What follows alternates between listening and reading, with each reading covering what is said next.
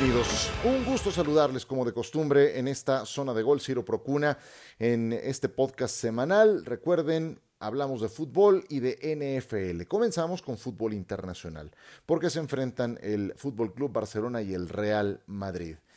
No nos confundamos, ¿eh? no pensemos que por el hecho de que ya no es Messi contra Cristiano, el juego pierde reflectores. Este es uno de esos cinco juegos, tres juegos si te gusta el fútbol y si te gusta eh, el balompié internacional, que no te debes de perder. Este hay que verlo, sea como sea, vayan como vayan.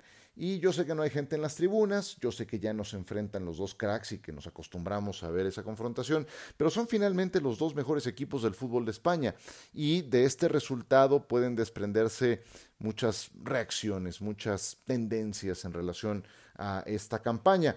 Eh, es curioso que ambos lleguen con derrotas en el torneo de liga, el Real Madrid perdiendo ante el Cádiz, el Barcelona ante el Getafe, además el Real Madrid perdiendo a mitad de semana en la Champions contra el Shakhtar em, y jugando mal, jugando un primer tiempo para el olvido, patético. Lo del Shakhtar de mucho valor, lo expresó su técnico Luis Castro eh, en la víspera del partido por la cantidad de bajas que tenían por casos positivos de COVID. Tenía una, una banca integrada prácticamente por jugadores juveniles. Fue con un plantel muy, muy limitado el Shakhtar y le ganaba 0-3 al Real Madrid.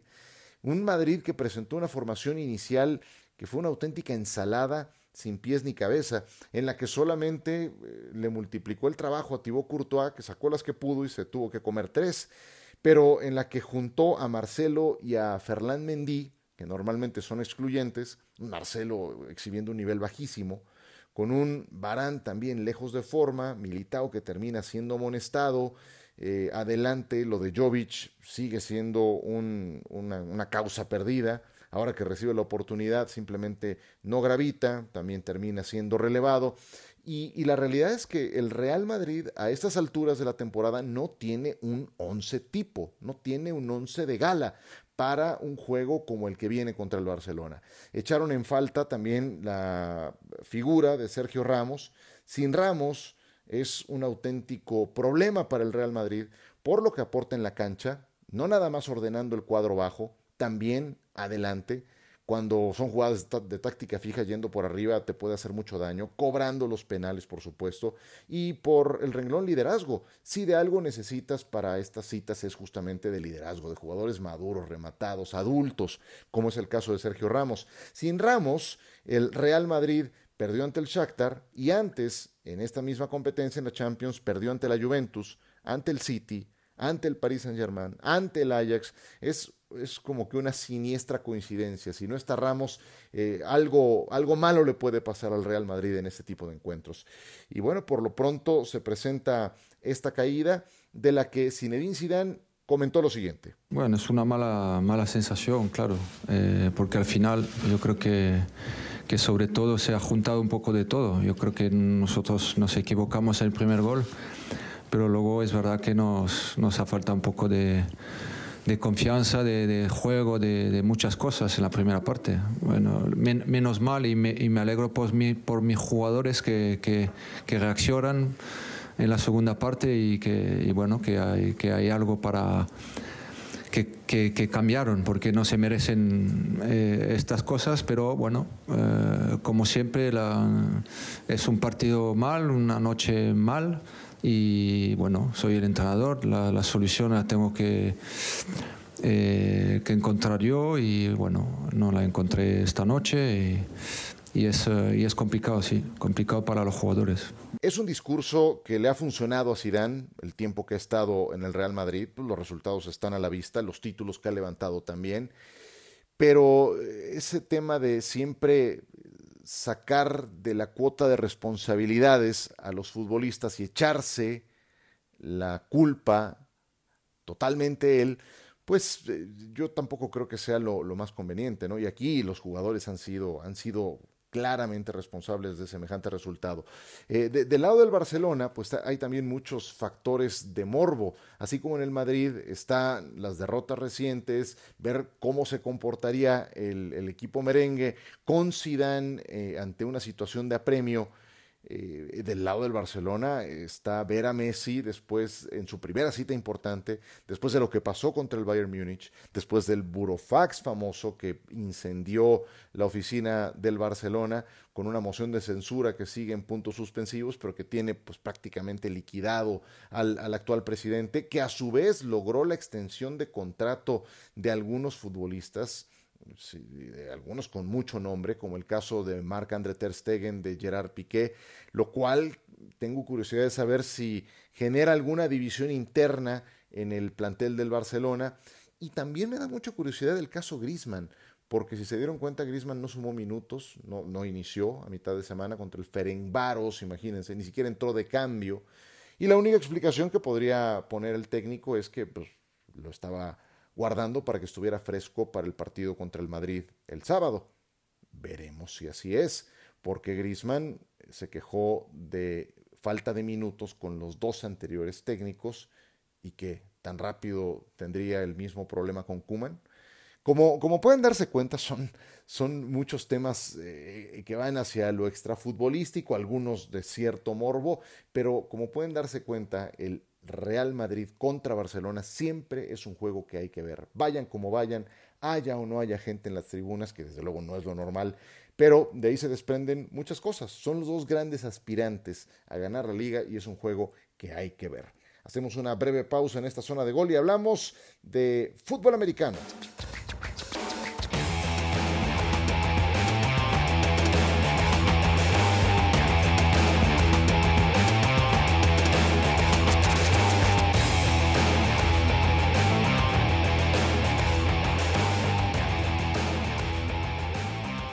Asoma la séptima jornada en la NFL.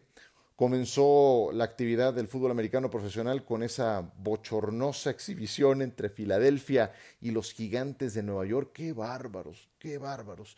La, lo gana el equipo de Filadelfia por un punto, viniendo de atrás, pero en varios momentos ambos equipos se encargaron de recordarnos que tienen marca perdedora y que con todo ese montón de errores que cometen juego a juego, pues alguno de los dos tenía que ganar y alguno de los cuatro de esta división tan patética como es el este de la Conferencia Nacional, pues va a terminar ganándola y va a ser local en los playoffs. Pero no esperen que hagan mucho más. Eh, al equipo que enfrenten en la postemporada los, los, van a terminar batiendo. Acabamos de ver a, a los Dallas Cowboys el lunes por la noche también dar una exhibición patética ante los Cardenales de Arizona. Y ahora esto de los gigantes y de los, los Eagles, a ver, Filadelfia creo que es el que va a ganar esta división, porque es de todos estos cuatro equipos el que tiene mejor coreback mientras no se lesione, Carson Wentz, que cada jugada de pase parece de riesgo máximo para él. Es el equipo que tiene mejor gerencia, con eh, un complemento en el staff de cocheo excelente, con, el caso de Doug Peterson. Entonces, tienes el mejor coreback, tienes el mejor entrenador, bueno, llevas las de ganar para estos casos. Por eso creo que Filadelfia va a ganar esta división. Pero bueno, en este partido eh, Carson Wentz cometió también algunos errores, lanzó su décima intercepción. En sus cinco primeros viajes a la zona roja apenas sacaron 10 puntos. Este juego no tuvo que tomarles tanto tiempo, tanto trabajo. Y de los gigantes, pues ese acarreo de Daniel Jones que ha aparecido en todos lados ya, acarreo de 80 yardas, se escapa con un hueco, un boquete enorme, enorme en la defensa. Y eh, por ahí de la yarda 15 empieza a tropezar atrás de Villar cuando todo lo que tiene es terreno verde frente a sí y cae la hormiga tacleadora que apareció en ese momento. Y creo que esa, esa jugada refleja lo que son los gigantes a lo largo de la campaña y lo que fueron los gigantes en este partido. Tanto nadar para ahogarse en la orilla pues sí, al final le sacaron el partido por un punto. Eh, ¿Qué otras cosas destaco de lo que viene por delante? Juegazo entre los Titanes de Tennessee y los Acereros de Pittsburgh. ¿Se acuerdan de ese partido que se pospuso el primero que tuvo que mandarse para la semana de descanso por temas de COVID? Pues se llevará a cabo. Y están todavía invictos estos dos equipos. Del lado de Tennessee con un Derek Henry fantástico, sensacional, eh, teniendo una exhibición tremenda devastadora contra los Tejanos de Houston y con Ryan Tannehill en los últimos dos partidos registrando siete touchdowns y apenas una intercepción, pero Tennessee admite demasiados puntos a la defensiva y eso es lo que me hace pensar que Pittsburgh lleva las de ganar en este encuentro. Pittsburgh perdió a Devin Bush, linebacker titular, eso les duele mucho, aún así conservan una gran defensa con TJ Watt, con Bob Dupree, con eh, eh, Minka Fitzpatrick y tienen un, quarterback muy rematado, como el caso de Ben Roethlisberger, que ahora tiene una nueva arma emergente, un receptor abierto que se llama Chase Claypool, que sigue aportando notas altamente positivas a lo largo de esta campaña. Y bueno, hace un momento hablaba de los Dallas Cowboys, voy a hablar brevemente más de ellos porque van a enfrentar a Washington en condición de visitante. Me llama mucho la atención cómo se fue moviendo la línea de este partido. Dallas empezó siendo favorito, me parece, por dos puntos, luego punto y medio ahora nada más por un punto y creo que ya están parejos. Ya están parejos. Esto a raíz de qué? De lo que se informó durante la semana, que tiene toda, toda la lógica de que el grupo de jugadores está encontrado, enfrentado con el staff de cocheo. Porque pues resulta que eh, Mike McCarthy es un desastre, que no está actualizado, que quiere imponer su sistema y, bueno, y tampoco es que los jugadores tengan, tengan mucho de su lado, ¿eh? pero bueno, aquí esto es un caos.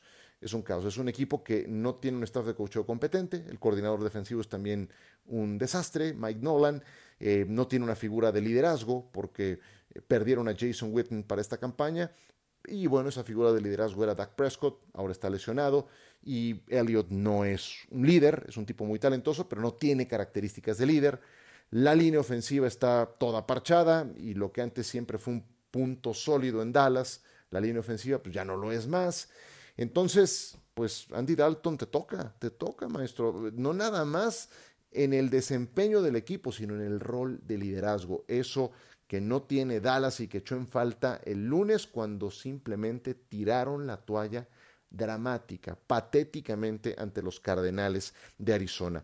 ¿Qué otra cosa destaco? Eh, hablando de los Cardenales de Arizona, pues estarán enfrentando a Seattle, qué buen partido de la división más competitiva de la NFL, el oeste de la Conferencia Nacional. Ese será el juego que llevaremos a todos ustedes en domingo por la noche. Se hizo el enroque, no les extrañe que venga en las próximas horas alguna eh, posposición del juego entre Tampa Bay y los Raiders. Los Raiders tienen algunos casos sospechosos. Si se confirman, entonces el partido que ahora está programado para la tarde ante los Buccaneers en Las Vegas seguramente se estaría moviendo, posponiendo. Y es más fácil hacer ese enroque si el juego está programado por la tarde y no si es domingo por la noche. Así es de que la NFL se protege y manda al Sunday Night a Seattle, que viene de semana de descanso, que recupera a Jamal Adams, enfrentando a Kyler Murray y los Cardinals. Y hablando de esa división, San Francisco contra los Patriotas de Nueva Inglaterra. Los Niners tienen a Kyle Shanahan como entrenador en jefe. ¿Se acuerdan dónde estaba Kyle Shanahan en aquella remontada de los Patriotas ante Atlanta? El coordinador ofensivo de los Falcons. Ahora se vuelve a encontrar con Bill Belichick y compañía. Y se acuerdan dónde anduvo Jimmy Garoppolo antes de llegar a San Francisco, justamente con los Patriotas. Ahí ganó dos anillos de Super Bowl como suplente. Entonces se presentan esos dos elementos muy atractivos para este partido que será en casa de Nueva Inglaterra, que viene de lucir realmente mal ante los Chiefs y también ante los Broncos de Denver. Pensar en una tercera derrota consecutiva de los Patriotas no lo veo muy viable, pero los juegos hay que disputarlos. En fin. Se presenta muy atractiva esta jornada, disfrútenla y nos estaremos saludando muy pronto en esta zona de gol. Recuerden, los esperamos el domingo por la noche con John Sutcliffe y Pablo Viruega, Seattle visitando a los Cardenales de Arizona. Por ahora, gracias, que la pasen muy bien y nos saludamos muy pronto. Recuerden suscribirse y calificar este podcast. Bye.